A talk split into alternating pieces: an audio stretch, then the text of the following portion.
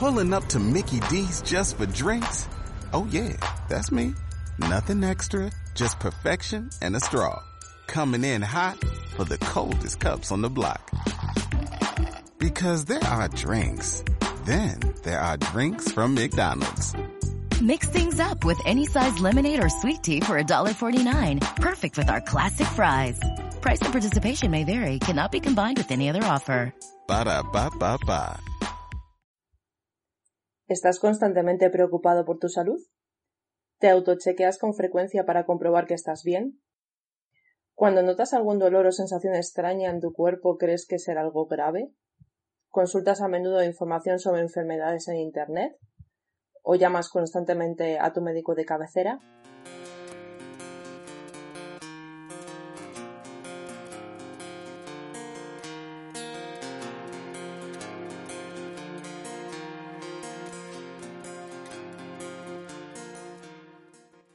Bienvenido bienvenida a este podcast de tu consulta online. Yo soy Aroa Granado, psicóloga y estoy encantada de estar contigo aquí un podcast más. Antes de empezar, tengo que decirte una cosa. Enhorabuena por estar escuchando este podcast, por decidir dedicarte unos minutos de descubrimiento personal cuando podrías estar escuchando cualquier otra cosa que no te haga pensar. Por ello te doy las gracias por pertenecer a este selecto grupo de los que intentamos ser mejores personas, un grupo que espero que cada día sea más grande. Tú puedes poner tu granito de arena en todo este movimiento de desarrollo personal, recomendando, por ejemplo, nuestros podcasts a las personas que crees que deberían escucharlos.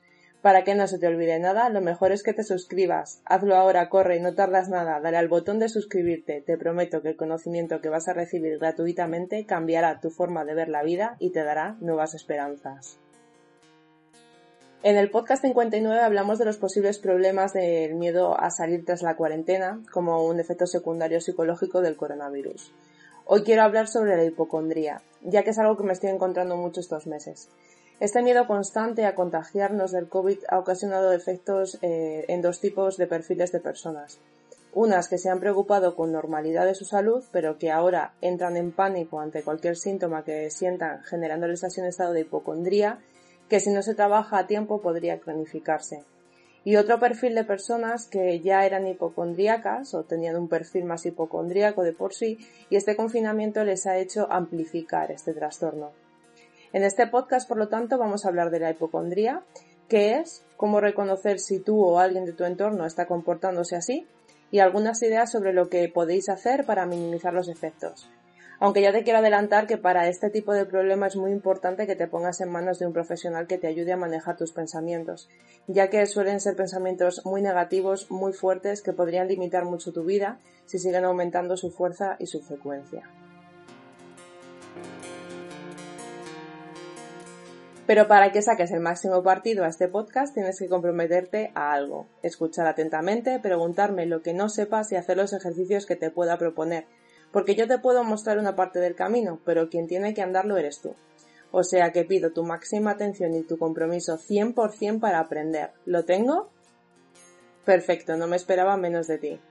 Este podcast pertenece a www.tuconsultaonline.info, página de desarrollo personal, profesional y vida familiar. Si quieres saber más de nosotras, visítanos en www.tuconsultaonline.info en redes sociales o a través del formulario de contacto de la web o el email contacto.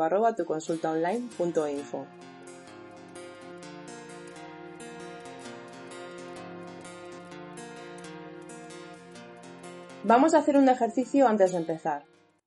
Quiero que mires tu móvil. Seguramente estés escuchando este podcast en él o lo tengas cerca. ¿Cómo es? ¿Es grande? ¿Es pequeño?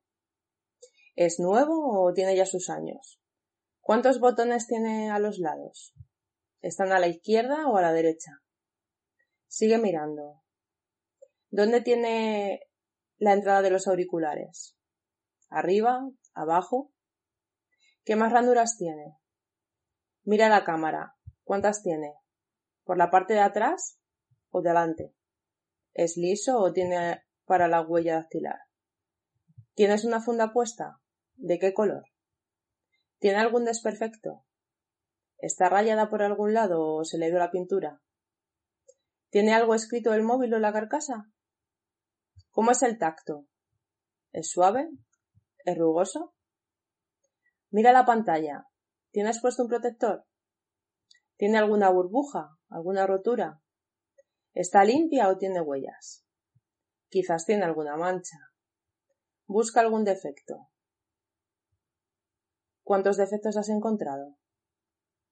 Detecta su peso. ¿Crees que es ligero? ¿Que pesa mucho? Y ahora te hago una pregunta. ¿Es el mismo móvil el que has estado viendo al principio que este que estás viendo al final? Sí, claro que es el mismo móvil, salvo que lo hayas cambiado. Pero, ¿has visto lo mismo? ¿O has ido descubriendo cosas nuevas a medida que enfocabas más y más o te detenías en determinadas características? El poder de la atención es impresionante. Mientras mirabas el móvil, ah, ¿te has dado cuenta de lo que pasaba a tu alrededor? Si has conseguido sumergirte en el ejercicio, seguro que no, porque la atención es limitada. La atención es como un foco que ilumina solo una parte de la realidad, dejando todo lo demás a oscuras. Y dentro de ese foco, si te centras más y más en lo que ves, como en el caso del móvil, cada vez distingues más matices, más imperfecciones, exactamente igual que un hipocondríaco que se centra en sus síntomas. ¿Cuántos defectos has sido capaz de encontrar en el móvil? Seguramente unos cuantos. ¿Cuántos crees que puedes encontrar en tu cuerpo si te centras en una parte? Si notas algún dolor o sensación, ¿cuánto lo aumentarás simplemente con prestarle atención, tal y como descubrías más y más cosas en el móvil? La preocupación por la salud es un tema que a todos nos interesa y nos preocupa. De hecho, nuestro cerebro está diseñado fundamentalmente para alejarnos del dolor, evitar los peligros y acercarnos a las situaciones seguras. De ahí nace la hipocondría, ya que es un intento de detectar las enfermedades antes de que vayan a más.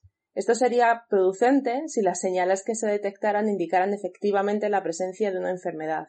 Sin embargo, la hipocondría se caracteriza por detectar señales de peligro donde no tiene por qué haberlas.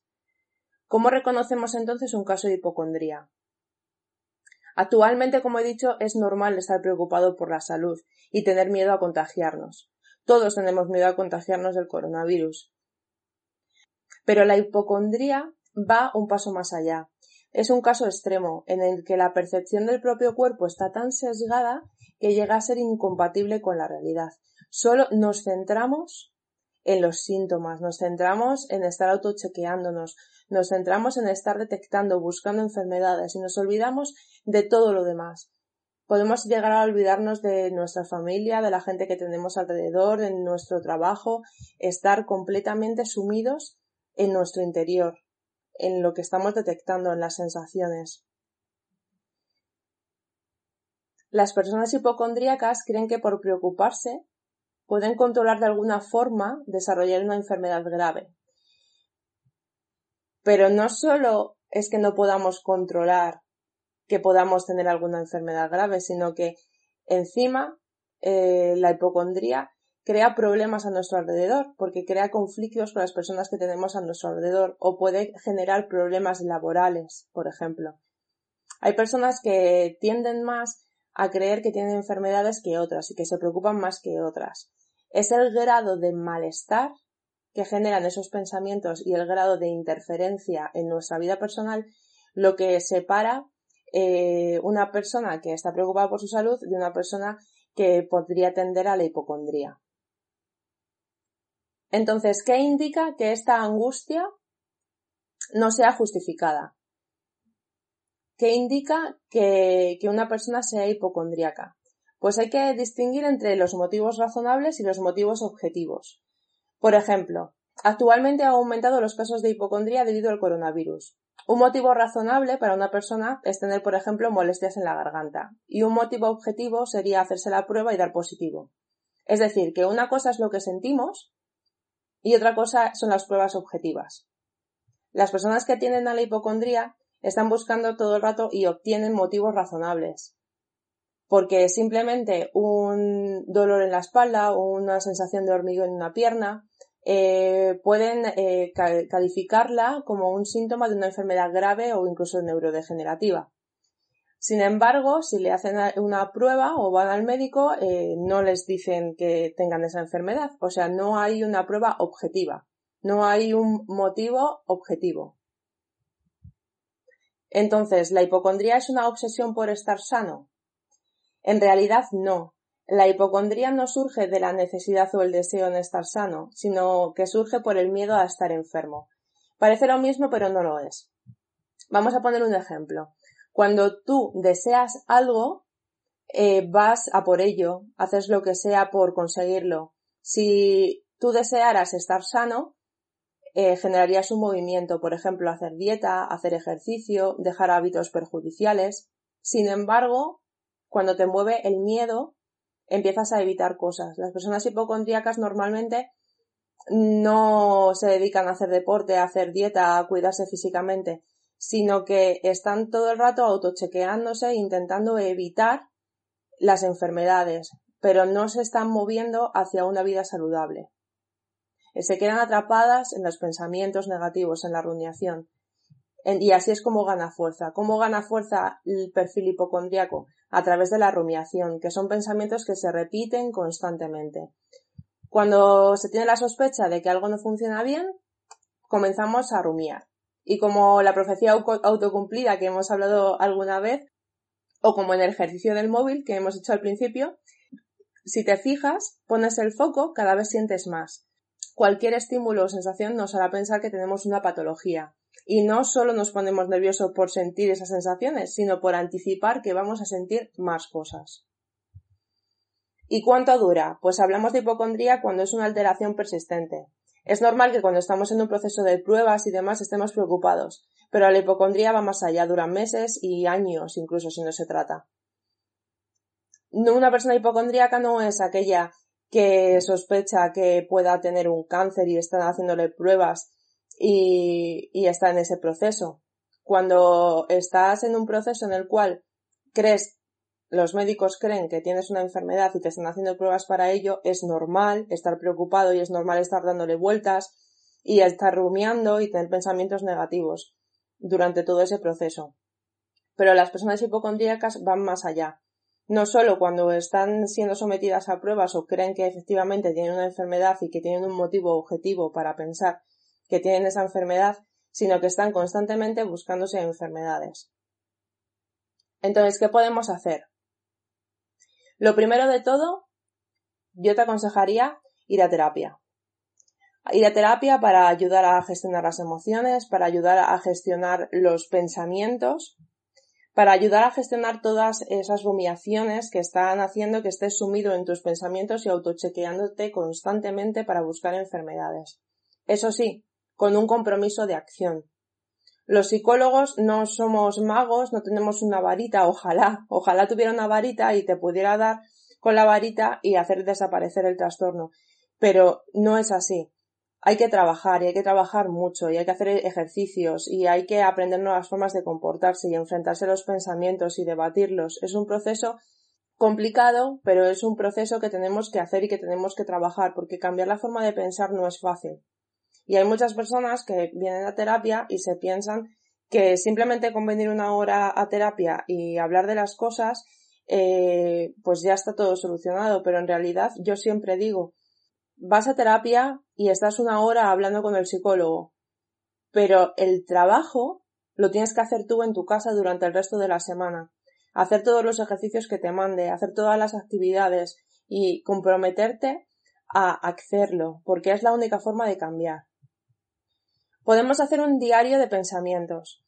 Por ejemplo, eh, tienes una tabla en la que vas apuntando los momentos en los que tienes esos pensamientos, eh, las situaciones, qué pensaste, qué sentiste.